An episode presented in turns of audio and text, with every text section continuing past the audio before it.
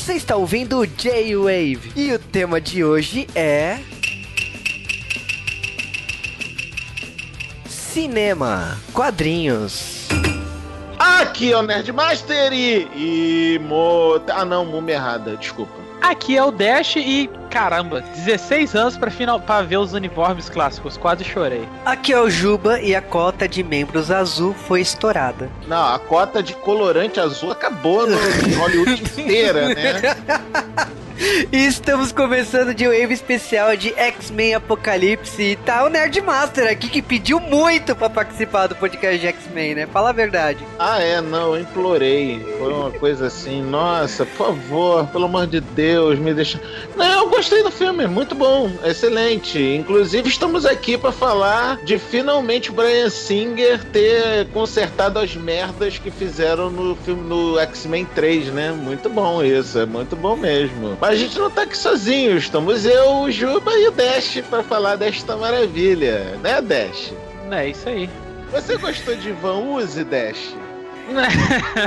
ah, cara, é uma das, é uma das ressalvas que eu faço ao, ao filme, é só essa mesmo, cara. O visual do apocalipse ali é triste, cara. Não tem como não, não odiar a Fox. Assim. Então, não tem como não odiar a Fox, cara, com a questão do visual. Não, não dá, cara. Principalmente saber que o visual do apocalipse era para ser fiel, porra.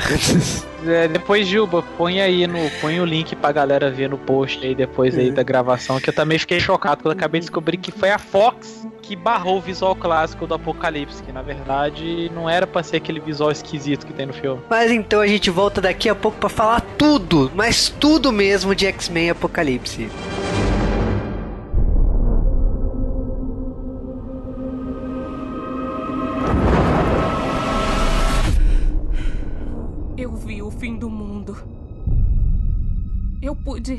Sentir toda a morte.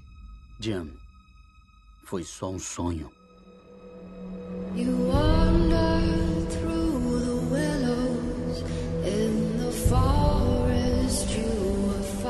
Fui chamado por muitos nomes durante várias vidas.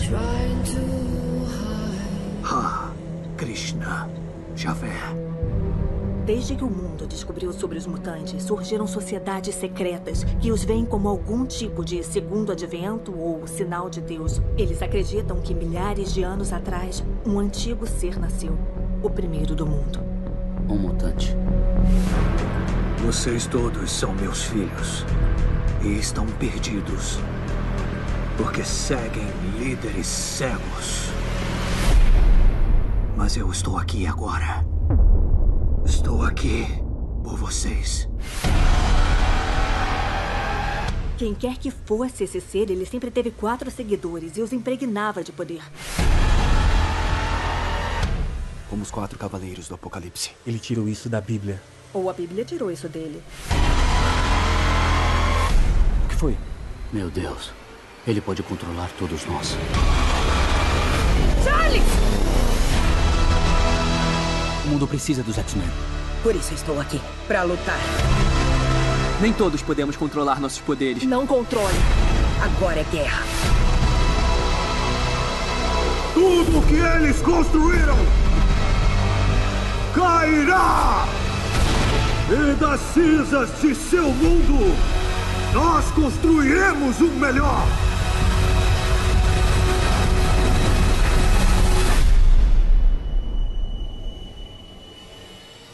Nunca havia sentido um poder como este. X-Men Apocalipse.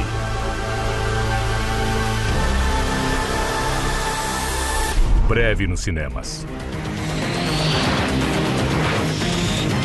E antes de falarmos de X-Men Apocalipse, precisamos falar aqui de novo. Eu estou aqui de penetra, não fui convidado para essa gravação só porque eu não vi o filme. Cara, você sempre caga de ver o filme na semana de lançamento. Fala a verdade.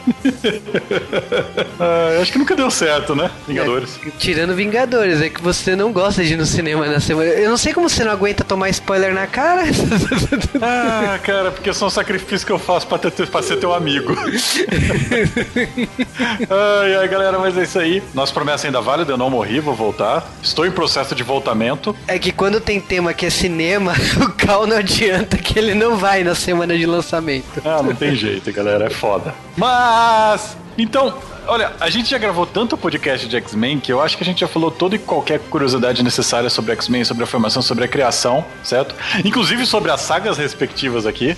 Mas o que a gente achou melhor seria: e se você gostou do filme ou já gostou dos outros filmes, mas ainda não conhece X-Men, ou se você está começando com X-Men, ou se você já conhece e você quer uma dica de leitura, ou seja, quais são as sagas, quais são as histórias, quais são as graphic novels, as minisséries que você deveria procurar sobre X-Men, não só para ficar inteirado sobre esse filme, mas realmente para curtir X-Men, para falar que você manja, para falar que você gosta e também para descobrir como X-Men ficou tão famoso assim. Porque afinal de contas, vale lembrar que X-Men foi aquele gibi recordista que, por causa do gibi horrível do Jim Lee, que a gente vai ter que comentar aqui. X-Men foi o gibi mais vendido da história, né? É, vamos. Eu acho que a gente já falou isso aqui no G-Wave, mas uh, quando X-Men surgiu, ele flopou. Flopou lindamente. E aí, quando. Quando mudou a equipe, né? Depois que. Porque a Marvel ficou um tempão relançando as histórias do X-Men pro X-Men não morrer, mas não tinha tantas histórias assim do X-Men. E aí, quando mudou a equipe, quando teve um relançamento aí, foi quando o X-Men placou. Porque X-Men do, do Stan Lee flopou, flopou lindamente, assim, porque acho que o Stan Lee criou tantas histórias que ia chegar uma hora que um personagem, um grupo de personagens não ia emplacar, e foi o caso do X-Men. É, a gente já comentou essa história, será várias vezes aqui. É, então, vão lá atrás de outros podcasts nossos, por exemplo, os G-Waves 25 e 26, onde a gente falou da série animada e a gente explicou várias dessas sagas antigas dos quadrinhos, e também o G-Wave 176, que a gente falou do filme anterior, Dias de um Futuro Esquecido, e também da saga de Gibi. E, galera, se a gente for recomendar um Gibi para você que não conhece X-Men para ler, apesar do que todo mundo foi falar, para você ler algumas outras histórias que eu vou criticar aqui, eu acho que você deveria começar não por uma minissérie em específico ou por uma série e tal, mas começar pelas, por um escritor. E ele é um escritor dos X-Men que eu acho que talvez ele foi o escritor mais memorável, porque praticamente todas as histórias de X-Men que vocês viram adaptadas, efeitas e tal, vieram desse cara. Ele não é um escritor magnífico de nenhuma maneira, mas ele foi um cara que soube trabalhar com esse tema dos X-Men, que é o tema de ser diferente, né? Dos temas de preconceito, é, temas mais fortes, assim, principalmente naquela época. Acho que hoje em dia, não, não, você falar de preconceito, falar de alguma coisa assim, é, é, um tabu bem maior, né? As pessoas não querem nem falar disso dessa maneira. E o, o a gente tá falando aqui do Chris Claremont, e o Chris Claremont, ele fez basicamente tudo que é relevante dos X-Men, desde o meado dos anos 70. Ele fez a saga da Fênix, que já apareceu mais ou menos num filme dos X-Men que nunca existiu. Ele fez, aliás, umas três sagas da Fênix, né? Ai, cara, é que tipo, a Fênix ela ganhou várias formas, né? É o Digimon, né, cara? Ele é o Freeza, né? Seu tolo, não estou nem na minha forma final. É. Mas. Mas cara... É, a gente tá falando de um cara que definiu, assim, essa história. Provavelmente, quando você pensa em X-Men, você pensa na Fênix, né? É, o... inclusive ele é o criador de todos esses personagens relevantes que a gente conhece como os X-Men, tirando os personagens do Stan Lee, né? Todo esse resto da galera é... veio, se não veio dele, ficou definida por ele. E o Chris Claremont, ele é um escritor que ele tem muito mais um gênero de escrever, vamos falar assim, é, novelinha, sabe? Ele é um cara que escreve mais drama, escreve mais problemas sociais. Então, por mais que as histórias do, do Chris Claremont hoje sejam velhas, e por mais que Chris Claremont sofra do mal de Loeb, né? A gente acha que se você for procurar alguma coisa, vá nas histórias dele. É mesmo o Dia do Futuro Esquecido, toda essa saga da Fênix, a história do Apocalipse, todo o lance da Jean Grey, da Madeleine Pryor.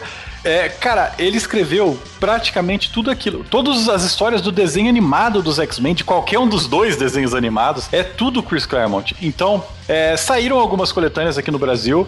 É, apesar de que o mais fácil é tentar resgatar alguma coisa da editora Abril mas as pessoas realmente gostam dele, então sai alguma coisa. Só que ele tem um negócio, como eu já disse, mal de lobo, então não leia nada dele depois dos anos 90. O, o grande problema dele também, eu diria que, tipo, ele ignorou muita coisa da cronologia X-Men e ele tentou dar final as coisas que ele fez lá atrás. Então saiu muito material recente de, tipo, nos últimos 10 anos aí, que ele cagou, tipo, ele assim, ele pegou do ponto que ele abandonou lá atrás e continuou, tipo, foda-se o que aconteceu nos últimos 10, 15 anos aí que eu não escrevi nada de X X-Men. É um defeito ou uma qualidade, depende do ponto de vista aí, né? Mas falando assim de X-Men, a gente. O que a gente pode dizer? Que a gente pode dizer que uns 80% das melhores histórias do X-Men são dele? Eu acho que são uns 90, cara. Porque. E, e eu vou falar que ele escreve os X-Men hoje em dia, é, por causa da extremização dos anos 2000 e por causa de um escritor que a gente não gosta, os X-Men virou muito aquele negócio de precisamos ser poderosos, precisamos ser forte. Houve uma Mark Millerização dos X-Men, né? É, aliás, falando em Mark Miller, né, tem a ver também com o X-Men chegando no selo Ultimate, né, que é quando eles relançaram, né, os Vingadores como Supremo, Homem-Aranha Ultimate, o X-Men também no selo Ultimate, que veio com mudanças aí, que inclusive na no selo Ultimate o Colossus é gay, né, na, na nos quadrinhos. É, vamos, vamos falar logo disso daí, porque isso daí deu um BO na internet há muito tempo atrás, a gente já discutiu isso. É, galera, o Colossus é, ser gay no Ultimate, isso faz muito mais sentido do que o Homem-Gelo ser gay na cronologia nova. Mas você sabe, tipo assim, eu não cheguei até essa etapa da história, mas eu não acho tão ruim assim os, os roteiros do, do Bendis no X-Men, nesse X-Men, pelo menos no começo, né? Eu tô longe de chegar nessa parte aí polêmica do Homem de Gelo, mas... É, é porque não é que é polêmica, é que é uma parte que é mal, mal feita. É uma parte mal feita, sabe? Que é uma parte só colocada lá no gibi, olha só, vamos fazer, falar de temas atuais. É, mas é, é, tipo, esse problema é o que a gente já falou, né? Você pode criar personagens novos, você não precisa. Cara, cê, tudo bem que eles não podiam criar personagens novos, né? Agora já tá mais começando a liberar. É, tanto que o Bendis trouxe os personagens do passado exatamente pela limitação de não criar personagens, né? Mas sei lá, cara, mas o Colossus ele foi uma coisa que faz sentido, porque o personagem, por mais que ele seja daquela maneira, o Colossus dessa realidade foi montado para ser isso. É, é, a história funciona, não sei o que. Por mais que o X-Men Ultimates ele tenha cagado a, a pau com tudo, né? Ele tenha começado legal e de repente ele só viajou. Eu não sei se eu recomendaria isso para quem nunca leu X-Men. O Ultimate ele tem uma proposta interessante, porém eles se perderam, muitas coisas eles quiseram dar outra reinterpretação e por exemplo Mojo, que é um personagem que eu acho engraçado demais. Na versão Ultimate, tipo é um Big Brother, um reality show ali mais é, humano. Eu não gostei muito da versão. É, antes eram aqueles American Gladiators, né, a ideia do Mojo. Sim, então particularmente assim, Ultimate ele é legal para entender como reapresentar apresentar X-Men pro público de uns 15 anos atrás. Mas ele já não é atual pro público de 2016. E, e assim, eu recomendo as sagas atuais, ok. Eu particularmente não gosto do Morrison, mas. Ah. Uh, eu, assim, a gente sabe que a, o E Extinção do Morrison e o Whitley é favorito por muita gente aí. Eu, eu particularmente não gosto porque ele mexeu em coisas, como ele fez a mesma coisa com Batman, que ele gosta de pegar coisas do universo da, daquele personagem e virar de ponta cabeça. E, no Eu volto a dizer, cara, que assim, as pessoas elas têm todo o direito de, de gostar do, do, Grant Morrison, elas têm todo o direito de ter uma opinião diferente da minha. Porque nada impede, assim, eu, eu acho que as pessoas têm o direito de estar erradas sempre. Porque assim, o Grant Morrison, tudo que ele escreveu nos X-Men foi uma bosta. Todas as mudanças que ele fez foi. É, depois de mim, ninguém vai mais escrever essa bosta, porque eu vou fuder tanto que, que não vai ter o que ser escrito. Vai ficar basicamente intrabalhável. E ele, ele, aliás, ele faz isso com tudo que ele pega, né? Todos os gibis que ele pega, dos escritores que vem depois, fala, depois de mim o dilúvio. Ele brinca lá de, de Luiz XVI, sei lá. É, Luiz, é, Luiz XV, sei lá, foda-se, algum Luiz. O Batman foi isso também, né? Então, tipo assim. Isso pra... é terrível, Batman. Para mim, uma das grandes polêmicas do X-Men da fase dele foi a questão do, do, relacionamento do Ciclope com a. Emma Frost. Com a Emma Frost, que foi em cima do túmulo da Jean Grey. Isso. Ai. E isso me incomodou profundamente. Agora, se fosse só isso, tipo, a, a irmã abortada lá do Xavier, é tipo. É horrível aquela saga. Sim, então teve coisas ali que profundamente me incomodou, mas muitos fãs de quadrinhos gostam da, da... Vamos polemizar aqui, vamos polemizar. Eu vou falar aqui um escritor de uma saga de X-Men que é super relevante para esse filme. E ele é um escritor que a gente fala tão mal desse escritor que existe uma doença nos quadrinhos que a gente dá o nome dele. Que é uma doença quando o escritor pirou que é, é, o mal de Loeb, né? A gente tá falando aqui de Jeff Loeb. Jeff Loeb, ele é um escritor que só normalmente ele só sabe escrever o mesmo roteiro várias vezes e normalmente tudo que o Jeff Loeb tocou depois dos anos 2000, aliás, depois da metade dos anos 90, foi uma merda incrível, incrível, incrível. Ele consegue ser assim, um roteirista assustadoramente ruim atualmente, mas Jeff Loeb foi um dos caras que assumiu o manto do Chris Claremont nos anos 90, quando o Chris Claremont saiu dos X-Men. Na verdade, ele meio que foi saído, né? E Jeff Loeb, junto com outros caras como Peter David, aliás, Peter David, que é uma coisa mais tangencial, mas tudo que o Peter David escreveu do Universo X vale a pena ler. Mas de qualquer maneira, Jeff Loeb escreveu, escreveu aliás, ele foi um dos caras que escreveu, apesar de todo, ter toda uma galera junto, inclusive Peter David, a Era do Apocalipse, que foi a grande saga dos X-Men, foi a primeira mega saga a criar revistas novas e tal mudar o, o, criar um universo paralelo da Marvel, os gibis dos X-Men todos pararam de ser publicados e a Era do Apocalipse é um mundo o que aconteceria se o Xavier tivesse morrido, certo? É. E o Magneto tava lá. Então, galera, essa história, ela é uma história que ela é o auge dos anos 90. Ela tem tudo que os anos 90 tiveram de bom, até os exageros dos anos 90. Ela tem aquela coisa de extrema, de final da, da Iron Age, dos quadrinhos. E eu acho ela, assim, uma saga muito divertida de você ler, porque é um universo fechado, você não precisa conhecer nada de X-Men. Se você conhecer, você vai ficar maluco, mas você não precisa conhecer nada, você consegue ler. E ela saiu encadernado recentemente no Brasil. Aliás, um bom trabalho, né? É, o A Era do Apocalipse, para mim, o que eu acho mais engraçado. É engraçado não, o que eu acho de bom mesmo, de qualidade, é que assim, não, não é só o atual. O Era do Apocalipse brincou de produzir minisséries nos anos 60, tipo lá no comecinho dos X-Men, colocando o Magneto na posição de líder e chefe dos X-Men, fundando a equipe dos X-Men. Então tem histórias tudo disso, mostrando como que foi o processo de, de dos X-Men surgindo pelo Magneto, já que o, Mag o Xavier tá morto.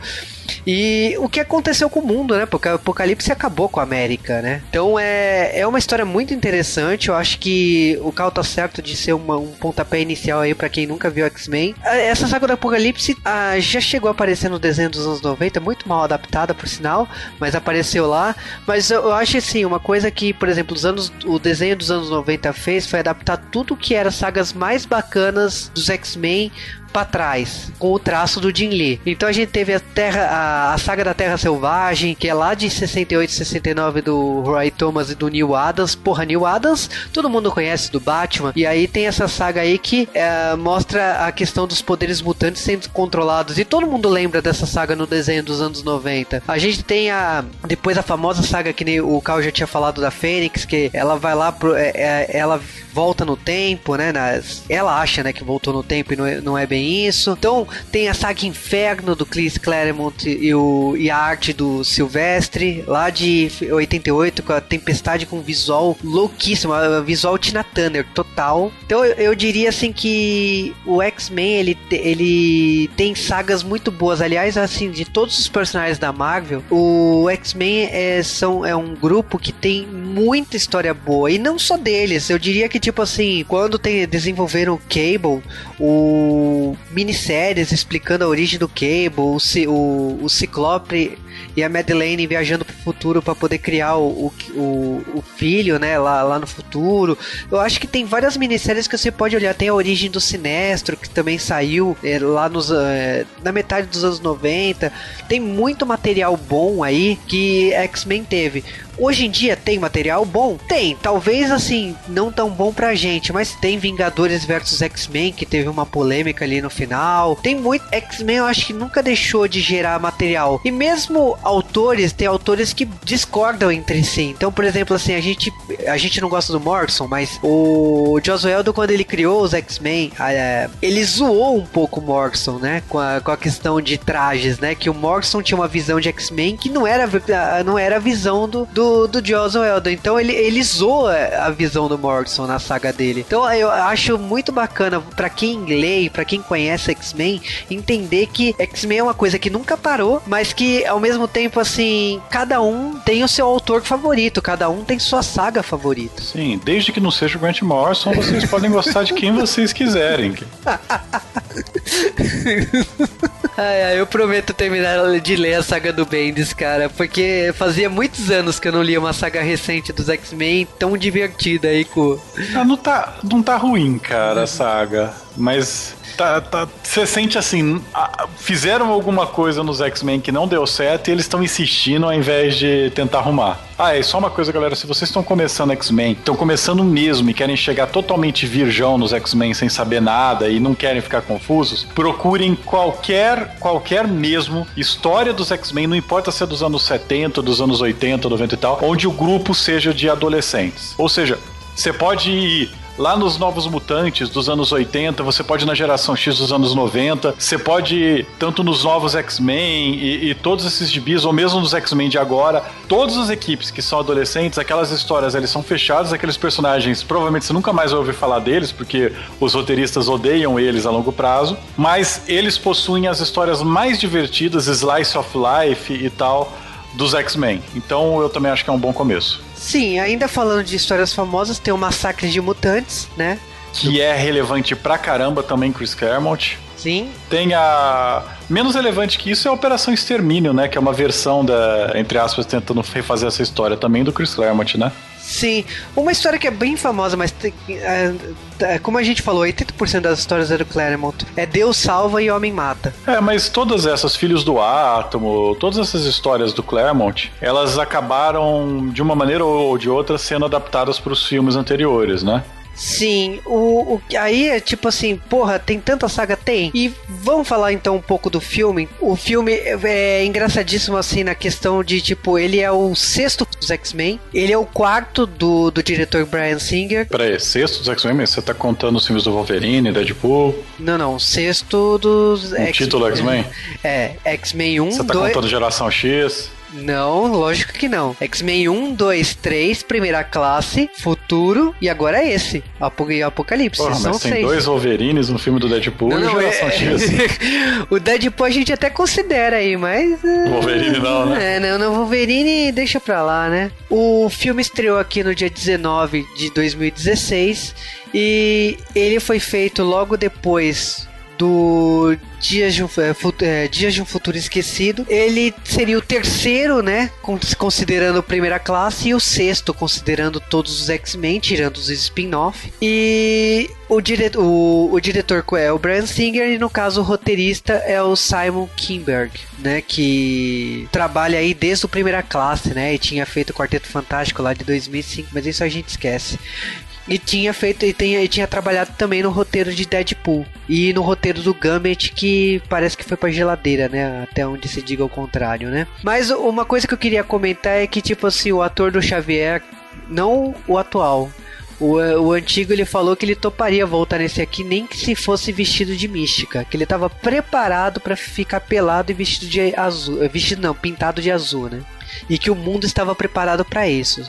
Eu acho que não. Mas falando assim do filme, o filme ele tem uma grande expectativa aí. O, o Stan Lee faz uma participação bem rápida aí. E logicamente que, tipo assim, tem muito easter egg de para quem é fã de quadrinhos, né? Então temos Wolverine com as com visual Arma X, temos Fênix, temos muita coisa aí no, no filme dos é, nesse novo filme aí que é para agradar realmente os fãs de, de quadrinhos. E logicamente que tipo assim, talvez o, o Brian Singer é, seja talvez o, o momento dele se redimir, né? Pela, pela visão tão particular dele de X-Men. E agora o Xavier com o traje que a gente conhece nos quadrinhos, o, tudo que a gente sempre imaginou, a, agora o, o X-Men ganhou esse tom. Então a, a pergunta que a gente deixa aqui no bloco de curiosidades é que se, será que realmente X-Men começa a ficar bom a partir do sexto filme? Não. é.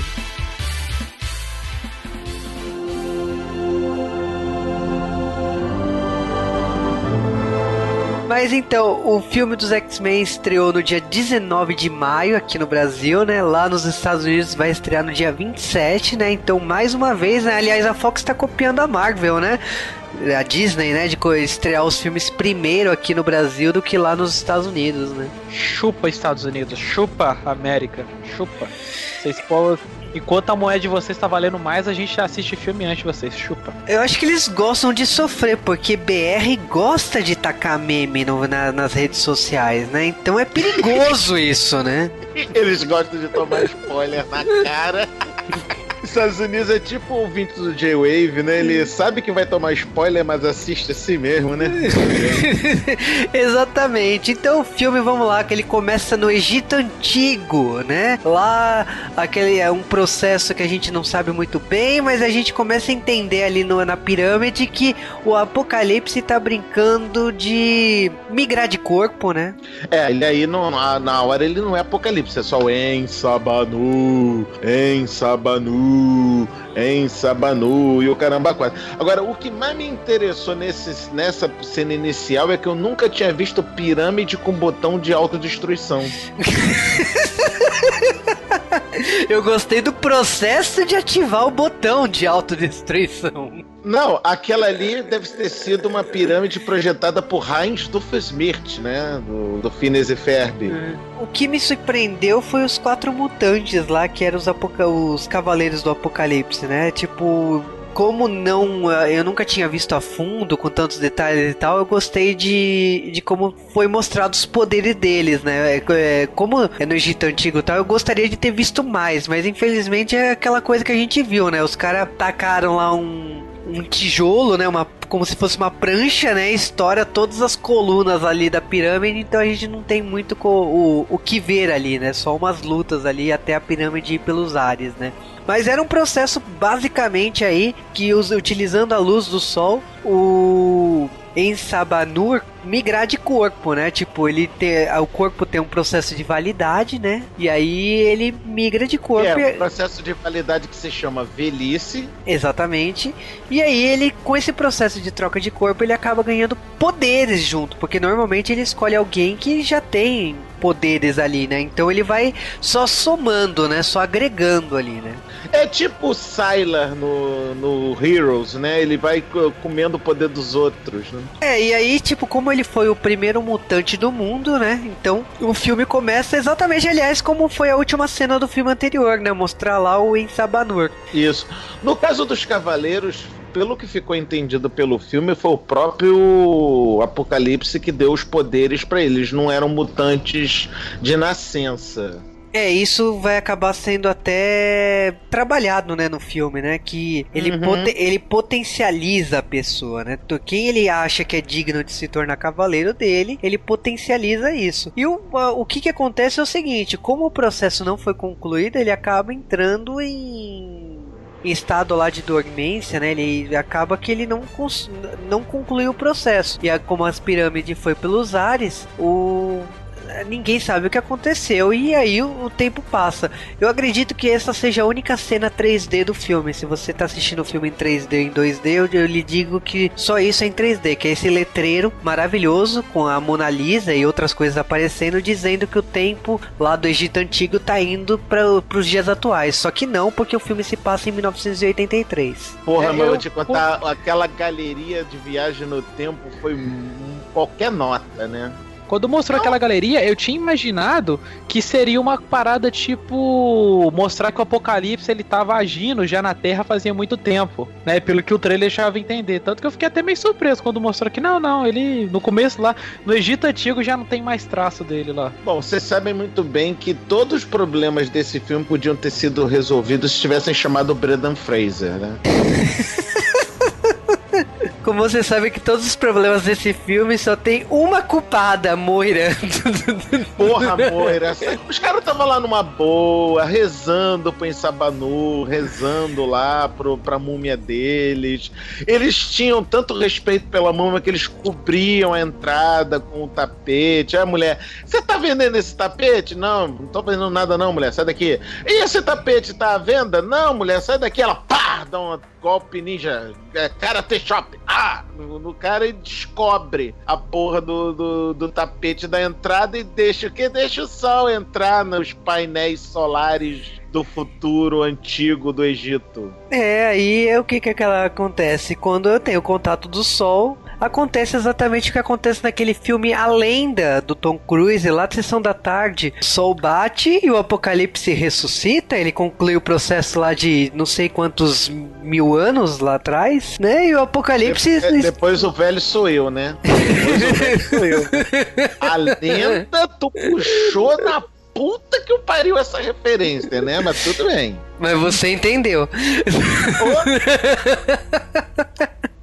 Mas aí o que acontece é que com o apocalipse de volta, o mundo todo treme e aí a gente percebe que temos um novo perigo, né, chegando, né? Mas eu acho que o legal é que tipo assim, o apocalipse está de volta, está, mas isso não significa que seja um único problema, porque a gente tá o, a história se desenvolve com vários protagonistas. Então a gente tem um ciclope adolescente com garra, é, com garra não, né? Com descobrindo seus poderes aí com um processo de bullying na escola, né? Na hora que ele acha que ele vai apanhar, ele acaba disparando o um negócio no moleque lá na, no banheiro, né? Pena que uma é, porta lá, segurou. Na hora que ele foi apanhar, ele quebrou as costelas do amiguinho, né? Muito bem, interessante isso. O cara tomou um Oct Blast no, no para deixar de ser, ser trouxa. Não, o melhor de tudo é depois a cena, fugindo um pouco mais pra frente, né? A cena dele, do professor testando o, o poder do Ciclope. Ah, tem um alvo ali na beirada do lago. Por favor, destrutor, vira ele pro lado certo, que senão vai dar merda. Ah, tá, desculpa, vamos lá, vira aqui, ó. Tá pra cá, tá? Então você já pode tirar a venda e mira e atira. Legal, ele destruiu uma árvore de 500 anos. Que era. Aliás, era a, a árvore favorita do professor Xavier. Exato. É, né? Chega o cara, ah, você destruiu uma árvore que foi meu avô que plantou. Era a minha árvore favorita. Eu tinha uma casa de árvore nessa árvore. É, e você vai me mandar embora? Não, vou te contratar. Você tá perfeito. Eu adoro destruir. Eu não suportava mais aquela merda daquela árvore. eu gostei muito dessa, desse Ciclope novo exatamente porque, tipo assim, eu, eu achava que o Ciclope antigo no cinema ele era muito bobalhão. Então essa personalidade aí meio rebelde, que talvez seja até um pouco do que o Ciclope tem hoje nos quadrinhos aí, que ele não é tão Capitão América foi ideal para reconstruir o personagem. Então, para mim foi interessante como foi trabalhado esse novo Scott Summers aí, né? OK, ele foi bem foi mais bem trabalhado, foi, mas não deixou de ser corno. Ah, não, mas isso aí tá no DNA do personagem, né? Então. ele já nasceu corno, filha da puta, não adianta cara, ele vai ser corno, ele vai ser corno pro resto da vida. Eu achei engraçado a questão do, do irmão dele, né? Tipo, o Alex Summer, que eu achava que já tinha morrido no filme anterior, ele aparecer e falar assim: olha, ele fala na reunião lá com os pais, aí ele tem o mesmo problema que eu tenho, então eu vou levar lá no colégio do Xavier, né? Ele dá um jeito nele também, né? Já se passaram 20 anos, mas quem sabe, né? Porque o, o Destrutor, ele, ele tomou um jeito lá em 63, né? No primeiro, no primeira classe, né? Né? Agora, só eu achei que foi muito mal feito aquele efeito da, da, da Jean Grey recuperando os livros. Os caras fizeram rewind na, na fita. Que porra de, de, efeito mal feito de telecinese foi aquele, cacete? É, eu, eu, eu, até perdoei, porque eu gostei, eu gostei dessa atriz. Ela tem uma cara de revoltada com a vida. Não, é... não, ela tem cara de sonsa. É sonsa Aliás, zoaram muito essa escolha, né? Porque falaram que X-Men agora sempre vai ter um ator de Game of Thrones. Desde ah, que não que tá em alta, né? é, já começaram na história, já começaram bem no Game of Thrones, que já mataram dois personagens, então. Né? Mas você gostou dessa Jean Grey? Ela é bem diferente do que a gente já tinha visto antes, né? Ah, cara, eu só não gostei dele já ter enfiado a Força Fênix na, na garota assim. Desde... Ah, tem a ver, Nerdmaster. No filme 2 mostrou que ela tinha a Força Fênix desde pequena. Ah, já, isso não é exatamente a Força Fênix, é só psicose da garota. É, né? É que eu vou não te falar. nem como fala isso, né? Que se a gente for pegar em consideração a, a cena lá, se você falar que não é. O cara que virar pra gente falar que não é exatamente a Força Fênix, com aquele final daquele filme, o cara tá de sacanagem. Não, é a Força Fênix e não é a Força Fênix. Porque a Força Fênix é uma entidade cósmica que ainda não apareceu nessa história. Exatamente, mas o, o filme ele dá muitas deixas para ser a Fênix, toda a questão do fim do mundo que a Jean Grey vê. Então, tipo, tá sendo uma coisa que tá sendo construída aí para mostrar que a personagem ela tem um poder descomunal aí. Agora, se é uma entidade, o que, que é aquele poder, isso aí não, não foi pensado aqui o que, o, que, o que que será, o que é, mas só que ela tem um poder muito grande dentro dela, é isso que a gente sabe. Uhum. Agora, eu queria chamar a atenção dos senhores e pedir uma salva de palmas para a Força Policial da Polônia.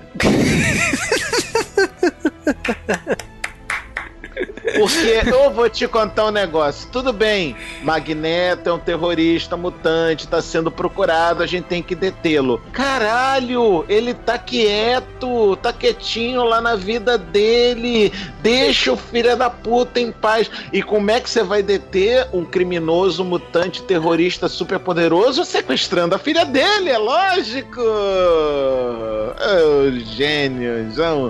Ah, Magneto chegou. Ah, não estou vendo seus distintivos, é que a gente não trouxe metal. Uh, gênios, né? Muito inteligente isso. E traz o quê? Arco e flecha. Agora, o soldado que. O soldado que atirou aquela flecha, eu vou te contar, tá bota esse cara como campeão olímpico da Polônia, porque ele com uma flechada só matou duas. É, Muito cara. Bom, nisso, né, velho? Atravessou as duas, eu fiquei de cara com aquilo. É, o Magneto, ele tava com uma vida normal aí desde o fim do filme anterior, e aí o que acontece é que, tipo assim, num dia, lá na empresa que ele trabalhava, lá ele salvou um cara, ele podia ter deixado o cara morrer, mas ele não quis. É, né? Não, vou te contando, Magneto, tu também é burro pra caralho, né? Vai, ah, vai cair uma tina de, de ferro fervendo num velho. Foda-se! É um velho! Deixa morrer! Ah, não! Deixa eu esticar minha mão e parar no ar e deixá-la pra lá, que sendo que ele tá com testemunhas em volta dele todo. Ai, Magneto, tu pede pra ser burro. Vai, vai ser burro assim na puta que te pariu, Magneto. Porra, Não, Magneto. E na moral, hein, velho que galera também mal agradecida, né? Porra, o cara acabou de salvar a vida do nosso amigo que ia ter uma morte certa. Vamos ser denunciados pra polícia. Caralho, como assim? Dash, presta atenção, Dash. Só, só, pensa só da seguinte maneira: ó, oh, é um mutante terrorista que há menos de, dois, menos de 10 anos atrás fudeu com o Washington inteiro. Não, vamos deixar ele vivendo aqui, não tem problema nenhum. É só um terrorista mutante que vai destruir todo mundo, mas foda-se. E... É tipo como se, é tipo se você estivesse trabalhando numa, num escritório e de repente aparecesse Osama Bin Laden. Levando é, em consideração o nível de poder do cara, eu ia ignorar completamente. Ah, não, melhor não, né? E, e foi o que aconteceu depois, né? E tem um plot ainda que, tipo assim, por mais que o filme anterior mostrou tudo aquilo em Washington, tem um plot que ali no, nos flashbacks do Magneto que ele teria matado o, o John Kennedy, né? Então, tipo assim, porra, ele é um dos caras mais ícones aí de todos os tempos, né? Então, é, né? É lógico que o Magneto ele é um risco à sociedade. Então, por mais que assim, olha, nosso amigo, foda-se, né? Tipo, prendam esse cara, sabe? Então eu concordo que aconteceu ali. Agora, uma flechada que consegue acertar mãe e filha, olha, parabéns a todos os envolvidos mesmo. E o pior é que o cara soltou a flecha sem querer, cara, assustado com os pássaros. Caraca, vai ter sorte assim no inferno com essa flecha, hein? Porra! Eu, eu achei por um momento que aquela filha dele ia ser a Polaris, né? Mas quando eu vi que tava controlando o animal, eu falei, ah, não, é uma mutante qualquer que provavelmente vai morrer. Aí deu dois okay. minutos e morreu. Vamos pro cânone dos quadrinhos. Magda, a esposa do Magneto nesse filme, realmente existiu, realmente foi morta e é o que realmente fez o Magneto tocar o foda-se. Isso tá tudo direitinho. Só que a, os filhos da Magda, na verdade, eram para ser a, a Wanda e o Pietro. Pra você ver o samba do crioulo doido que é o universo do cinema dos X-Men, né? Né? Fazer o quê? Aí o que que acontece? Eu adorei, sinceramente, eu adorei a cena depois do Magneto chegando lá na fundição de novo. Eric, por favor, nos perdoe. Meu nome não é Henrik, meu nome é Magneto, caralho. tipo é tipo, né? É tipo Cidade de Deus, dadinho é o caralho, meu nome é Zé Pequeno, então é Eric é o caralho, meu nome é Magneto, porra. Que é, eu diria que é o processo de ir pro lado negro da força, né? Lado. Como que é o termo, o termo atual? Lado obscuro da força do Star. Do obscuro Star, de cu. Obscuro. Sombrio. Não, obscuro de cu é. Sombrio de cu é rola. É lado, lado negro, lado, de, lado sombrio do cacete. Vai, eu gostei de outra coisa legal que também tem a ver com o cânone dos quadrinhos. Tempestade ser uma pivete no Cairo. Sim, eu, cara, achei muito bom isso, cara. Porque isso existiu. Isso, isso existiu. Tudo bem que ela não foi contratada pelo Insabanur no meio do caminho, mas né? Tudo bem. Não, né? pra ficar melhor do jeito que tava, era só se fosse tivesse o Xavier e o Magneto andando ali pelo Cairo e ela batesse a carteira do Xavier. Pra ficar Não, perfeito. me- Não, pra ficar mais perfeito ainda se aparecesse o Gambit como, como parceiro de crime dela. Mas eu achei legal a dinâmica ali da tempestade com o Ensabanur, porque, tipo, ela só. Ela trata ele bem porque, tipo assim, nossa, é outro mutante aqui na região, que é- ela era única, né? Então, é. A forma que o Ensabanur acrescenta essa dinâmica e como ele se atualiza no mundo. No momento que ela leva ele pra casa dela, ele colocando a mão na televisão e ele conseguindo se atualizar, tipo, usando a televisão como Google, né? Ele aí consegue se Tá atualizando. vendo, crianças? Se aproveitem essa pra depois vocês dizerem pra mamãe de vocês que sim, dá pra aprender coisas pela televisão, tá vendo? Não, é, porque como não tinha computador, né? O cara, você não tem cão, caça com quem não tem cão, caça com gato, né, cara? É o que tem, é. Absorver informação do computador. Mas, cara, na hora que ele levou ela, pro- ela levou ele pro refúgio, eu podia jurar que apareceu o mestre mental, alguma coisa do tipo assim. Não foi dessa vez. Ah, mas eu gostei da participação do Caliban. Afinal de contas, a gente precisava de um representante do J-Wave no filme. Mas você sabe que essa, essa dinâmica da mística lá de ficar indo atrás dos mutantes, o que ela tá vendo de lutas ilegais e sempre ajudar ali, no caso, é, a gente vê a luta do Noturno com o Anjo. Eu gostei dessa dessa pegada que a mística tá agora, de tentar mudar as coisas, tentar fazer algo melhor aí pelas pessoas, né? Falando no Noturno e no Anjo, eu- eu- isso foi o recado do Brian Singer dizendo: foda-se o filme 2 e o 3, né? Porque caguei litros porque eles fizeram com o Noturno e com o Anjo no filme 2 e no filme 3. Quem tá mandando essa merda agora sou eu, né? É, o filme 2 foi dele, né? Então o Noturno ainda tem uma tem aquela cicatriz, tem aquele visual mesmo que ele tá no X-Men 2, mas o Anjo ele cagou forte mesmo, não, não tem nada a ver com, com o que foi feito ali, mas eu eu acho que assim, a gente é apresentado aos dois personagens e o, e o Noturno ele ele é bem mais positivo, ele pensa bem mais é, ele é engraçado, ele é diferente do outro noturno que a gente conhecia antes, né? Então, Que é bem mais parecido com o Noturno dos quadrinhos. O Noturno dos quadrinhos Sim. é galhofão mesmo. né, eu, eu particularmente adorei esse noturno. Então, e toda a questão dele ir pros Estados Unidos, né? Que tem a hora lá que a Mística acaba pedindo pra visitar lá a mansão do Xavier. E ah, nunca fui pros Estados Unidos antes. Tipo, eu gosto do. Eu, eu gostei muito como o noturno foi trabalhado. Você gostou mesmo daquela camiseta, daquela roupa de Michael Jackson que botaram nele? Sim, cara, Sim. eu- na hora que eu vi aquilo, eu falei, caralho, velho, Michael Jackson. Então tá, né? Até, até porque o filme tem duas referências ao Michael Jackson: a jaqueta do thriller e a gente tem o Mercúrio dançando Moonwalker, né? Então a gente tem. Caralho, vamos falar do Mercúrio, cara. Vamos falar do Mercúrio, cara. Mas antes, Puta antes de falar do Mercúrio, pariu. eu achei, eu achei engraçado que eles tiveram que dar, né? Fazer uma desculpa, né? Forçar a barra de criar um campo magnético que anula poderes mutantes. Não, mas isso é depois, calma. Isso é depois, Não, isso é espera aí, Não, calma, não, calma, calma. antes, é o, o, o noturno, lembra? Ele não conseguia se teleportar pra fora do negócio. Mas, não, ele, era mas, ah, mas ali não é negócio mutante, ali é eletricidade só, não tem nada de poder mutante ali. Né? Então, teoricamente daria pra ele se teleportar pra fora daquela gaiola, né? Ah, bicho, o, Ele ficou o- burro, o né? cara- não, não ficou burro, maluco. O cara tá tomando porrada do anjo e foi, e foi literalmente jogado dentro da porra do, do lugar com dentro de uma caixa. Ele mesmo disse que só pode se teleportar pra onde ele já tem estado ou que ele veja com os próprios olhos. Ele não tava olhando pra fora, ele tava olhando pra um cara que tava querendo foder com ele. E que, aliás, ele fudeu com o cara depois, né, velho? Mandou as asas do cara pro caralho. É, né? Agora, cara, vamos falar do Mercúrio, cara, porque puta que pariu, eu tenho. Juba, sinceramente, eu tenho pena, sabe de quem? Da Warner e da DC. Agora pergunta por quê? Porque a DC tem um Flash e a Marvel tem o Mercúrio lá que morreu, né? Então. Não, Porque e a DC não tunada. vai. Cara, a DC não vai conseguir fazer um filme de Flash tão foda quanto as cenas do Mercúrio nesses filmes, cara.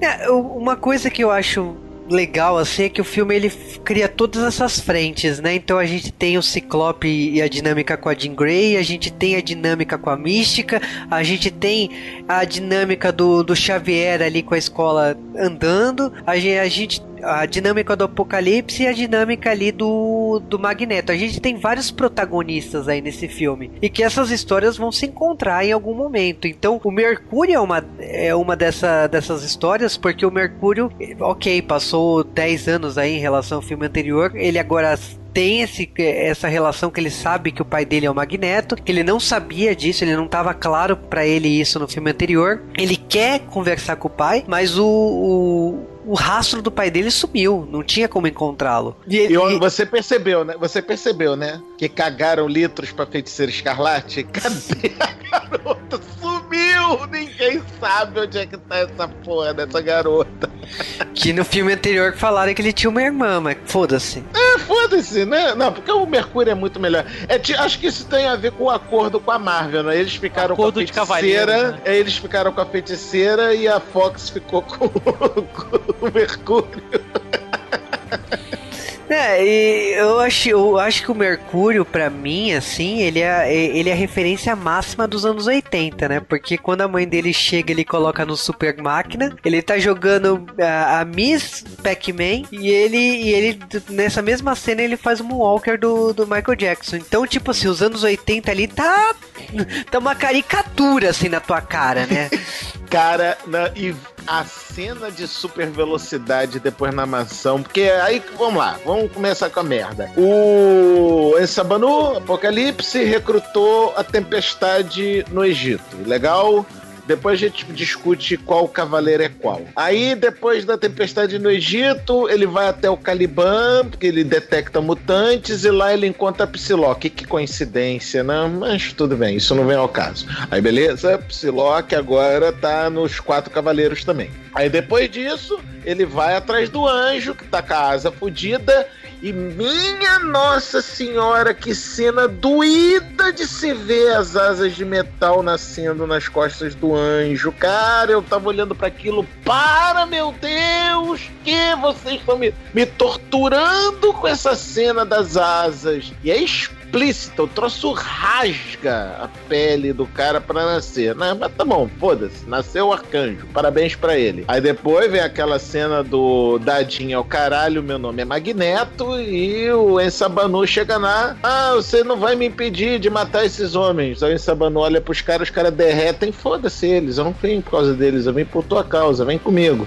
Vem comigo que a gente vai se ver. Aí, caralho, o que que foi levar o Magneto em Auschwitz, cara?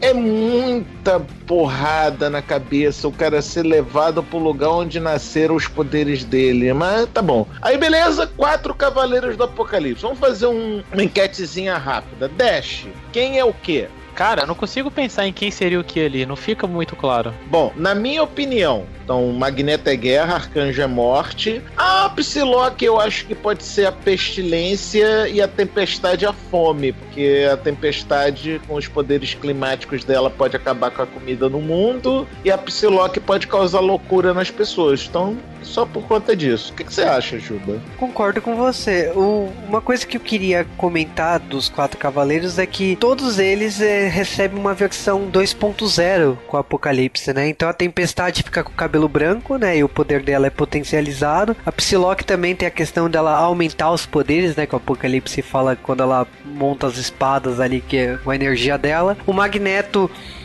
não, é, no caso é o traje dele, né? Porque a gente não viu tanto uma, uma evolução do poder dele assim. Não, não, ah, não, deu pra ver uma evolução do poder dele. Passou a sentir o poder dele como é que é nos quadrinhos, né? Dele conseguir controlar o campo magnético do planeta. Sim, verdade. E temos o, o anjo aí, que é o renascimento dele, né? A gente vê toda a troca da, das asas dele, que é uma cena bem dolorida, né? Que o Nerdmaster tinha comentado, né? O E aliás, teve uma outra coisa, além do potencializar as armas da Psylocke, que ela deixou, que ela virou de uma garota comportada numa ninja gostosa. Verdade. E aí ela vira cosplay. ela vira cosplay a partir desse momento. Porra, foi nessa hora que eu falei, oh meu Deus, que ela não senta mais em lugar frio de jeito nenhum. o, o, legal é que a Mística, ao ver o que aconteceu com o Magneto, ela pede lá pro Noturno levar lá pra mansão Xavier, né? Ela acaba indo pra lá. E conversando com o Xavier, acontece que eles vão lá no, no cérebro, nesse momento também que a Moira aparece lá na, na mansão também, né? Depois que o Xavier foi lá na CIA, acabou conseguindo, usando o poder dele lá, descobrir que tem um novo ser aí, que é o Apocalipse, que foi ela que despertou e tudo mais. Ela acabou revelando tudo para ele e tudo mais. Então, nessa cena tá sendo construída aí, tá reunindo todos os outros personagens, acaba que tipo assim, ele usando o cérebro, não a cabeça dele, o equipamento. O ele tem contato com todos os mutantes da Terra e acaba tendo contato com o Apocalipse paralelo a isso, porque ele tá conversando com o Magneto e o Apocalipse repara nisso, né? Então ele fala: opa, tem um cara aí com poder bem interessante, né? Agora, o que que foi, só voltando um pouquinho, o que foi aquela cena do, do Xavier ficando sem jeito na hora de falar com a Moira, cara? Que coisa ridícula! Que cena desnecessária! Adolescentezinho apaixonado, coitado. Mas ele já não é mais um adolescente, caralho! Porra, ele não é mais adolescente. Ele já tá velho, já tá com 30 e tal. Toma vergonha nessa porra dessa cara. Cacete porra. Mas aí, beleza. O Ensabanu toma conta da cabeça do Xavier, manda o Xavier controlar a galera que controla os mísseis no planeta inteiro e joga míssil pra tudo quanto é lado. Cara, fudeu. O espaço agora é um campo minado flutuando na, acima da Terra. E aí o Xavier, para poder se livrar da máquina, destrói o cérebro, né? O destrutor dá uma destrutada lá no, no cérebro do Xavier. E aí o que que acontece? Chega em Sabanur e seus quatro cavaleiros da Apocalipse para poder pegar o Xavier. Conseguem capturar o Xavier, porque afinal de contas, Magneto pega a cadeira do Xavier, vem, neném, e o Destrutor tenta disparar um raio na trupe do Apocalipse, que obviamente se teleporta, não dá tempo, e ele faz o quê? Ele destrói a porcaria do, do pássaro negro dá uma explosão que eu nunca vi um, um reator ser tão poderoso assim para destruir a mansão inteira. E aí entra a cena de velocidade do Mercúrio. Por favor, Juba, descreva a cena de velocidade do Mercúrio. Cara, eu gosto tanto dessa cena que assim, o Mercúrio chegou no exato segundo, mas não, não é nem minuto, no exato segundo que aconteceu essa explosão na mansão Xavier. E aí ele começa a andar para todos os cômodos da, da mansão Xavier, pegando os mutantes lá de toda a mansão e tacando para tudo que é lado, os, os seres ali voando lá e você não entendendo por que bulhufas que ele tá atacando aqueles caras para cima, para cima, para cima, para cima e você tá só tá vendo os caras os caras sendo jogados da janela, da, ou sendo levados pra, pra lagoa ali perto, ou sendo jogados na lagoa, mas depois tudo faz sentido porque o Mercúrio pega os lençóis da, da mansão Xavier, amarra nas árvores para os mutantes baterem no lençol e caírem no chão. Olha que genialidade! Uma coisa que eu adorei nessa cena foi o comecinho dela. Tá bom, vai acontecer uma explosão. Aí de repente aparece uma abelha numa, numa flor em câmera lenta, pensando: caralho, o Michael Singer tá dando uma de Michael Bay agora, o Brian Singer tá dando agora uma de Michael Bay, vai fazer coisas com hiper câmera lenta, caralho. Aí beleza, surge dois pés andando em velocidade normal. Ah, é o Mercúrio. Ah, seu Brian que Singer. Que sorte, hein? Safadinho, Brian Singer. Fez o Mercúrio chegar já em hiper velocidade. Muito bom, adorei. Eu só fico imaginando agora, cara, a, a, a vontade que o Caliban teria de xingar a mãe de alguém vendo o Mercúrio assim tão rápido. Mas o. A gente sabe que o Mercúrio é fodão desse jeito pela rivalidade da Marvel com a, com a Fox. Não, Mercúrio, ele, ele eles quiseram impressionar e conseguiram impressionar com, com esse Mercúrio. Então é, é natural esse, esse destaque todo aí que o, o Mercúrio tem. O que eu acho interessante é que, tipo assim, ele esqueceu só um mutante. Ah, mas ele não viu, ele tá. Eu, eu acho que, sinceramente, tava mais mesmo próximo com da su-. É, mesmo com super velocidade, eu acho que já não dava pra, ma- pra, pra pegar o Destrutor, cara. O Destrutor tava literalmente no meio da, da bomba, cara. Não, não desculpa. Eu não culpo o Mercúrio por essa história, não.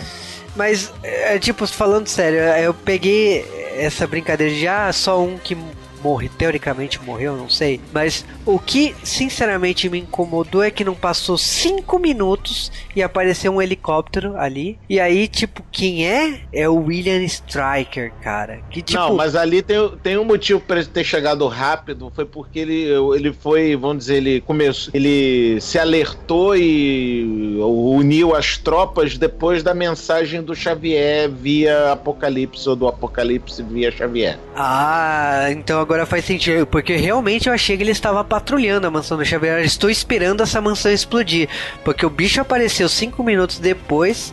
Ele escolhe os mutantes. Ele mesmo fala, ele mesmo fala depois na instalação da, do projeto Arma X que eles tinham, tinham detectado um pulso de energia psionica gigantesca, que foi aquela hora que o Ensabanu dominou a mente do, Do Xavier. É, Agora, porque- como eles têm equipamento pra medir isso, não questione. Ah, bicho, pegaram e ativaram as mentes de todo mundo que tinha a chavinha do míssil nuclear e tem míssil nuclear na puta que o pariu do céu. Você acha que não tá na hora de, de, de levantar a bunda da cadeira e fazer alguma coisa? Mas eu acho que é interessante que, tipo assim, tudo isso tá acontecendo paralelo ao Ciclope, a Jean Grey, a Jubileu e o Noturno saírem do cinema assistindo o Retorno de Jedi. E, tipo, Hum. segue, segue. É, Vou, Nerdmaster, eu até, até deixo pra você fazer a piadinha do filme. Você quer? Você quer? Só pra me deixar puta, né? Tá bom, vamos lá. Saem Ciclope, Jean Grey, Jubileu e Noturno. Como é que ninguém se percebeu do. No... Ah, tá. Jean Grey tava ali. É, tá ok. Jean Grey devia estar escondendo telepaticamente a cara do Noturno. Tá, faz sentido. Ok. Então não vou reclamar disso, não. Mas eles saem de O Retorno de Jedi e estão, obviamente, discutindo o filme como todos bons adolescentes fazem pra fuder com a, com a ideia de que tiver na fila esperando pra ver o filme, óbvio, né? Que o maior divertimento de adolescente depois de ver um filme é dar spoiler das pessoas que estiverem na fila, obviamente. Ah, mas esse filme não é tão bom quanto foi o segundo. Ah, mas é que você sabe como é que é. Todo terceiro filme é uma merda. Ah, Mais alfinetada do Brian Singer nas merdas que eles fizeram no X-Men 3. Eu concordo, X-Men 3 foi o pior dos, dos seis filmes até hoje. Mas a culpa é dele, porque ele fez um Superman que também não foi grande coisa, mas ele abandonou o X-Men lá falando sozinho porque ele fez o Superman. Então a culpa também é dele aí no cartório, né? ah, é legal, é legal criticar, é legal criticar, mas a culpa é dele, né? Deixamos bem claro, né? Ah, mas ele consertou tudo com o First Class, então ele tem créditos na minha. Na minha Não, First Class não é dele. É, do Ó, mal First Class- É, é Mas meio a meio, né? É porque ele foi. Ele tem foi pro- roteiro dele, tem roteiro dele. pô. É, o- é que o roteiro foi lapidado pelo cara do Kick-Ass e do, Ki- é, do Kingsman, né? Que é o Malten Vogue, né? Isso, exatamente. Tanto não é dele que ele ficou de raivinho no Dia de Futuro Esquecido, matou os mutantes tudo. Exatamente. Só deixou os galã porque sabe que vem de ingresso, né? Bom, aí Striker bota tudo pra fuder e somos presenteados com a participação especial do senhor Hugh Jackman como Wolverine. Cara, quando esse Wolverine Arma X apareceu, cara, eu só não berrei no cinema que eu não quero desrespeitar as outras pessoas que estavam em volta de mim, mas que eu senti vontade de dizer: Porra, caralho, finalmente, agora sim! Porra, mas tava muito foda o Wolverine Arma X, cara. Mas muito foda. Com cabelo, com visual, com esses equipamentos. Tava exatamente igual aos quadrinhos. Eu acho que pra quem é fã de Deixaram quadrinhos. Não, é, o pessoal surtou, cara. Eu acho que não tem como você não, não você, é, você não ficar impressionado com o visual do Wolverine. É, só o capacete podia ser um pouco mais completo. Tava muito tiarinha, né? Podia ser um capacetão mesmo para ficar igualzinho, igualzinho. Mas tá bom, tá bom. Não vou reclamar disso. Não vou reclamar disso. E mais uma vez, a prova de que Ciclope é um corno, né? Bastou a Jean Grey. Logan! Ele. Oi, bom. Oi, tudo bem? Oi, oi, Ruiva, tudo bom com você? O Logan Já rola, rola né? aquele puta climão entre os três ali. O Ciclope já consegue. O só faltou dar uma coçada na cabeça, já começou a sentir ali surgindo algo na cabeça. E antes disso, um pouco, mais uma vez, uma salva de palmas para dessa vez a equipe de produção do cinema, que eles conseguiram fazer o Wolverine finalmente matar gente num filme. Finalmente o Wolverine usou aquelas garras para outra coisa que não seja destruir robô. Graças ao pai. Não deu para fazer ainda um filme de a lá Deadpool, mas calma, crianças, que vai ter um filme do Wolverine maior de 18 anos, porque Deus é pai. É, e esse também foi a última, é, pelo menos é o que ele diz, né? A última participação dele em filme de X-Men, né? Que agora a última coisa antes dele se aposentar do personagem Wolverine é o próximo filme do Wolverine. Depois disso ele falou que já são quase 20 anos aí fazendo o personagem e ele falou que não dá mais, né? Ele vai, ele pretende se aposentar aí do personagem, né? Isso é só até sacudirem um saco de dinheiro para ele fazer o velho Logan. É, isso aí que já tá em produção, né? O velho Logan. Não, não é o velho Logan que tá em produção, é? É, o outro é. Logan.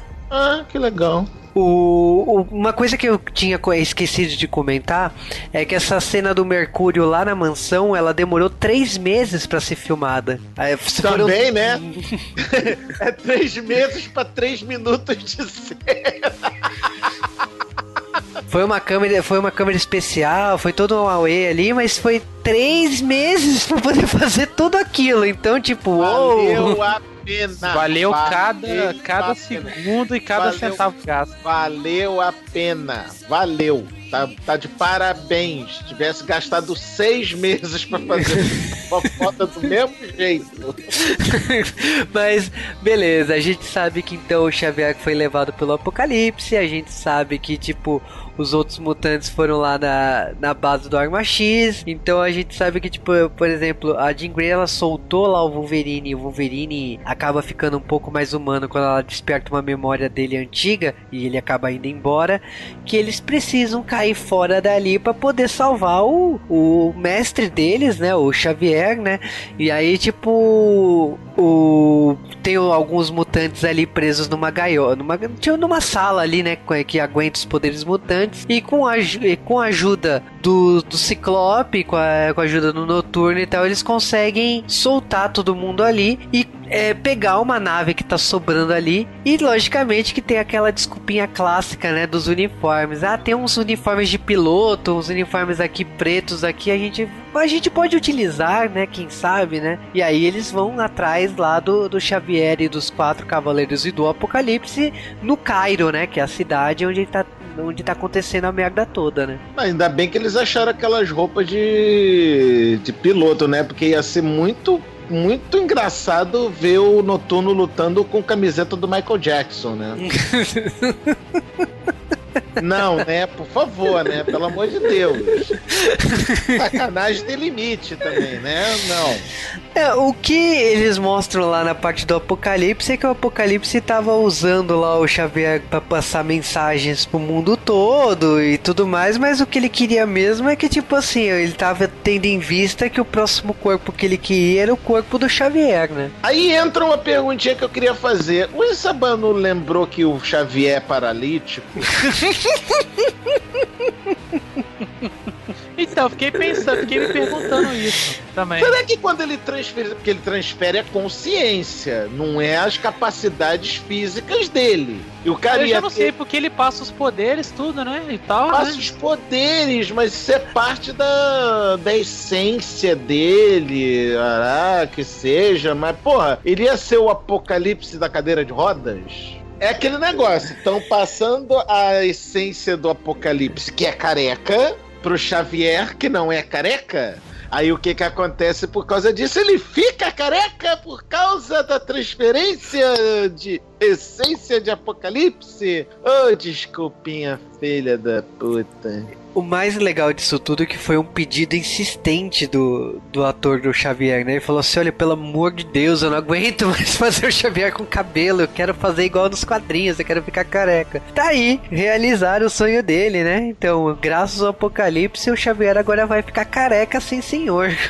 É, o bom é que isso diminui um pouco agora o problema de, de atores pro Deadpool. Agora ele vai confundir mais ainda um com o outro, né? Exatamente. O, o legal é que, tipo assim, tá sendo rolando o processo de transferência, lógico que vai dar uma merda. E aí o Apocalipse não concluiu o processo de transferência, né? Tipo, o download chegou a 5%, né?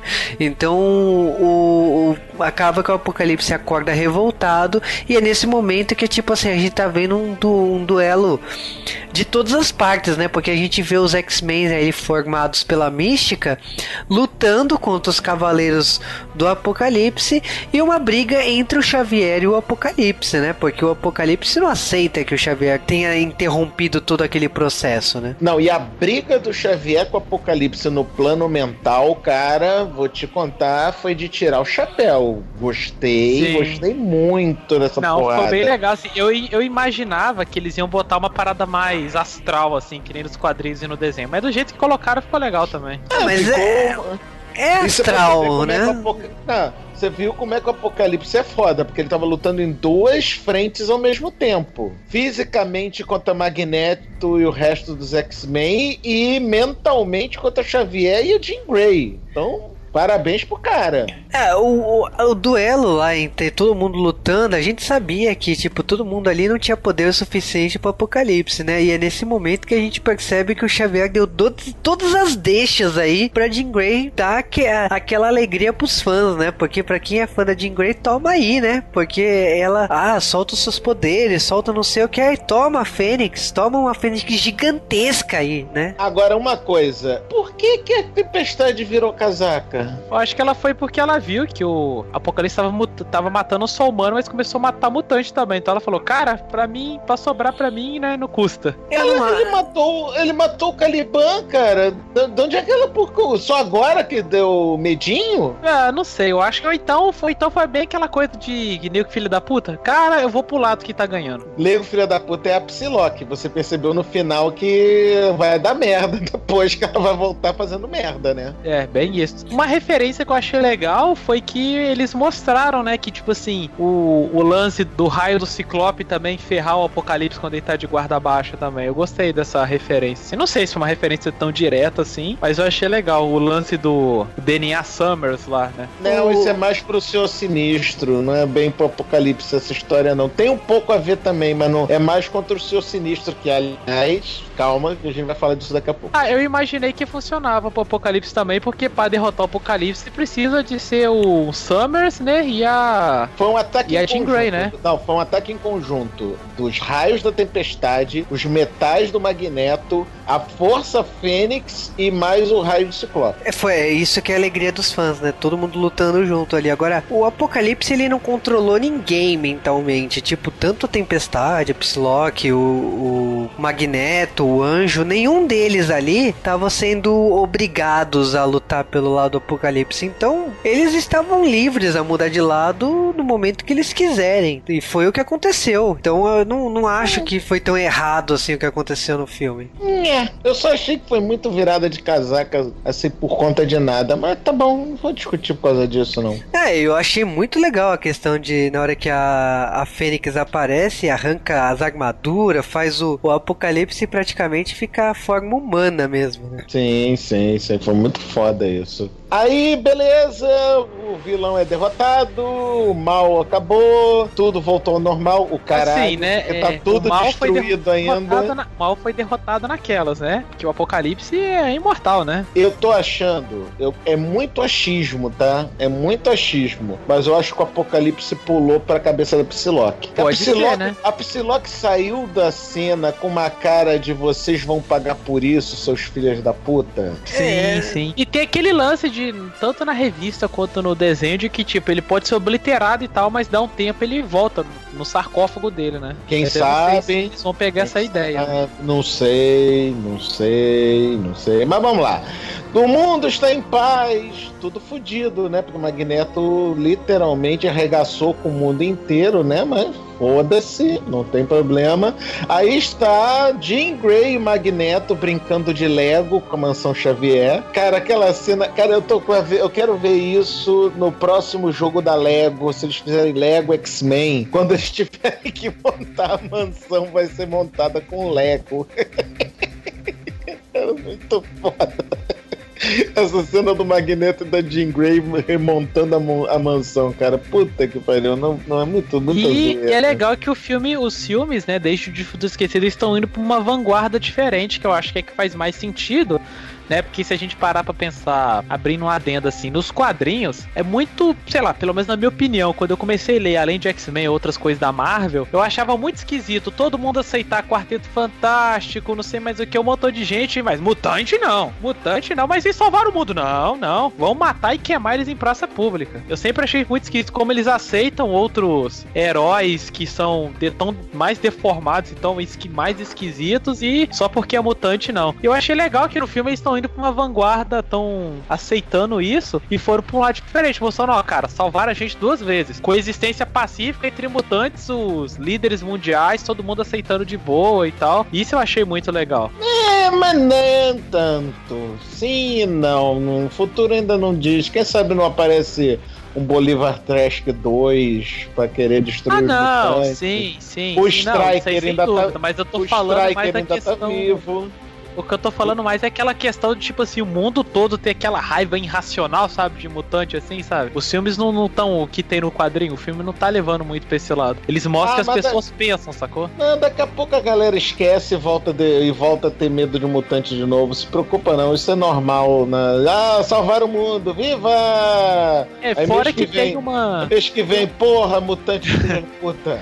Tem um pedaço do filme quando o Apocalipse tá morrendo que se perdeu na tradução. Eu não sei se na parte do na dublagem se perdeu, mas na legenda, por causa da legenda se perdeu e só ficou no inglês mesmo, que é, é o momento quando ele tá morrendo, ele olha para Fênix e ele fala, né, que a como é que é que o Apocalipse se revela, né? Porque quem a galera não tão cristã, não sei se a pessoa sabe, né, que Apocalipse na verdade significa revelação, né? No caso, e né? fala, Ou no, seja, na, na dublagem, ah, claro que a revelação ele teve a revelação, alguma coisa assim. Isso, ou seja, é mais um indício que talvez ele não, não tenha morrido, né? Talvez ele volta volta aí. Mas, depois de tudo isso, tem para mim uma, a cena que eu falei no começo do podcast que quase me fez chorar. Que é finalmente, depois de o quê? Seis filmes, né? Que Wolverine não, não entra, né? Não conta. Depois de seis filmes dos X-Men, finalmente mostrar a galera com o uniforme clássico deles, assim, adaptado, obviamente, né? Com, com os pretinhos, com um tom de preto mais ali. Mas ainda assim, cara, quando foi mostrando, quando chegou, mostrou a mística, eu falei, não, peraí, ela tá tá, branco o uniforme dela? Aí eu já fui pirando. Enquanto foi mostrando um por um a galera lá, velho, quando mostrando o Noturno, Ciclope, Jean Grey, a galera com os uniformes clássicos, a Tempestade, como não ficar emocionado vendo isso? Ah, mas isso tudo foi antecedido por Deadpool, que já tinha mostrado os uniformes maneiros também. Ah, mas cara, velho, ver, ver os X-Men na formação clássica nessa, velho. Como? Qual você não emociona? Com sala de perigo e tudo ali, com sentinela ainda, fechando ainda. Formação clássica peronomútil, porque mística no meio dos X-Men é dose, né? Né, é, líder é, ainda, então, professora, né? Meio foda, né, isso aí, né? Forçou é, levando em consideração, barra, né? É, levando em consideração o que fizeram no First Class ali, faz sentido, né? Faz sentido com isso, né? Com First Class assim, mas nada a ver com, com a revista. Mas vamos vamos lá. Eu achei, mas eu achei legal essa ideia de que o professor Xavier, tipo, meio que tinha abandonado a ideia de fazer X-Men, que não, porque eu, eu quero ser uma escola e tudo mais, e no final ele vê que não, cara, vai aparecer outras ameaças, só a gente pode enfrentar. E eu tenho que ter uma galera pronta para isso. Não, engraçado é a cena que o Xavier tá falando do Magneto. Eu não consigo te convencer a ficar aqui, não. Só faltou o Magneto chegar para ele e falar: Não, filho, senão não vai ter outros filmes. e, como todo bom filme da Marvel, temos uma cena pós-crédito, né, seu Juliano? É a cena lá da em relação ao Arma X, né? Eles colocando lá o o, o líquido, né, da experiência lá do, do Arma X ali, o, o genes, né, do, do mutante ali. Sangue do, o sangue do Wolverine, é o sangue do Wolverine. É, aquilo é, ali então, é um Na hora que mostraram aquilo, primeira coisa que veio na minha cabeça, X-23. Falei, cara, já que eles vão substituir o Wolverine e tal, é X-23, não tem outro. Pra Graças é... a Deus que não foi, que se fosse X-23 eu ia xingar muito, cara. Não, pra mim pode ser o não. Deadpool. Não. O que salvou a cena pós-crédito foi Corporação Essex na parte do, do, do engravatado. Ê, senhor sinistro vai aparecer! Filho da puta, Nathaniel. Que nem eu falei com você mais cedo, né, Márcio? Eu só quero uma coisa, senhor sinistro: visual vampírico. Só isso, por favor, Não. só quero isso. Não, mas se cagar o apocalipse, vão cagar o seu sinistro também, cara. Infelizmente a gente não manda merda nenhuma na Fox. A gente não pode querer nada, Dash. Não adianta. Vamos lá, tudo muito bem, tudo muito bom, o filme foi bonito, o filme foi legal, mas Dash, me diga lá, o que, que você achou de X-Men Apocalipse? Cara, gostei bastante do filme, que eu fui meio sem fé nenhuma no filme, porque, tipo assim, quando eu vi esse visual do Apocalipse e depois aquele negócio da, da mística selida dos X-Men, esse negócio me descendo meio quadrado, eu falei, cara, não vai prestar o filme, né? Não tem como. Mas o filme surpreende, é um filme bom, assim, não é excelente, mas é um filme bom. Vale a pena pegar ir no cinema. É, minhas ressalvas é a mística com visual mística e fera com visual humano, 90% do filme, né? Mas aí, infelizmente, fazer o que, né? Não tem muito o que fazer. E o Apocalipse, né? Que tem aquele visual, ele não tem muito do discurso dele do sobrevivência do mais forte, que ele vive falando e tal nos quadrinhos assim. Tem, tem um pouquinho ali, né? Tem uma pitadinha do, disso aí. E agora é esperar, né? As continuações. Eu espero que eles troquem, assim, não. Trocar diretor, acho que a Fox não vai trocar, porque em time que tá ganhando não se mexe. Mas podia botar um outro roteirista para trabalhar com ele ali, para dar uma inovada ali, porque meio que quase todo filme se resume a Xavier e Magneto, né? E a gente sabe que quem lê quadrinho e tal sabe que tem muitos mais vilões, tem muito mais coisas para se aprofundar do que a Guerra Xavier e Magneto. A gente já teve já uns quatro filmes com isso, né? Se, que nem eu saí do cinema, eu falei com o colega, eu falei, cara, se no próximo filme Magneto ficar do mal de novo e for Xavier e Magneto brigando o filme todo, para no final eles fazerem as pazes outra vez, puta merda, né, velho? Já essa fórmula já deu essa fórmula. Já teve isso no primeiro filme dos X-Men. No 2 no não teve, no 3 teve, a gente teve no Juju Futuro Esquecido e teve nesse aí. Então já deu, né? Vamos pegar outros vilões, vamos pegar Senhor Sinistro, vamos pegar, sei lá, vamos, vamos, vamos pro espaço, vamos pegar Império Shiar, velho. X-Men é uma das poucas franquias, eu acho que, se eu não me engano, se é a única franquia que consegue tratar de todo tipo de tema de, de desde sci-fi até coisa mais pé no chão, até coisa pré-histórica, fora os outros quadrinhos da Marvel, assim. Tipo, a Fox, ela tem a faca e o queijo na mão pra ela fazer o que ela quiser, né? Basta ter roteirista, roteirista e, e bom diretor para fazer. Beleza. E tu, Juba, curtiste X-Men Apocalipse?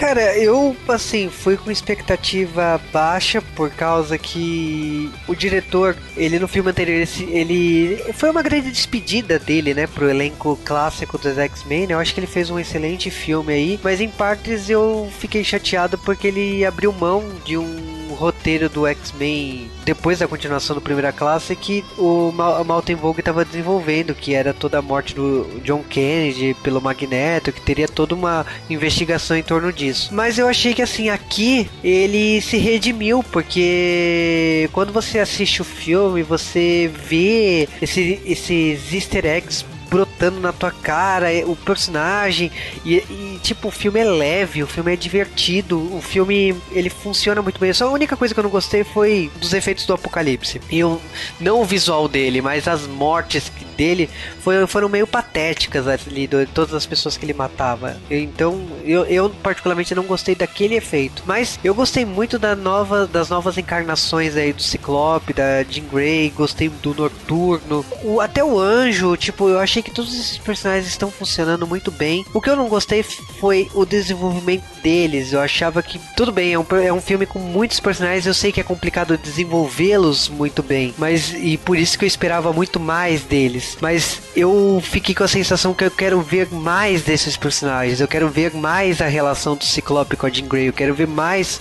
do Fera aí no laboratório, como ele tá brincando lá de desenvolver todo o equipamento pro Xavier. Eu quero, eu quero ver mais dessa dinâmica. Então, foi um filme para mim muito feliz, foi um filme muito bom. Eu espero assim que o Brian Singer que ele realmente ele era contra essa fidelidade dos quadrinhos. Para quem sabe, para quem leu, para quem pesquisou, sabe que nos primeiros filmes ele pedia pro pessoal não ler os quadrinhos do X-Men, os atores, porque ele queria que as pessoas interpretassem o que eles sentissem dos personagens. E isso revoltou muito fã de quadrinhos na época, por causa que ele não queria essa fidelidade toda e foi ele que foi responsável por, pelas roupas pretas aí dos X-Men e tudo mais mas eu acho que ele, ele entendeu que o mundo mudou nesses últimos 20 anos aí e que a Marvel tem seu peso aí, a DC agora. Eu acho que, tipo assim, os X-Men eles precisam entender que o papel deles hoje não pode ser tão como foi lá em 99. E esses X-Men aqui são bem diferentes em relação ao que ele criou lá em 99. Então,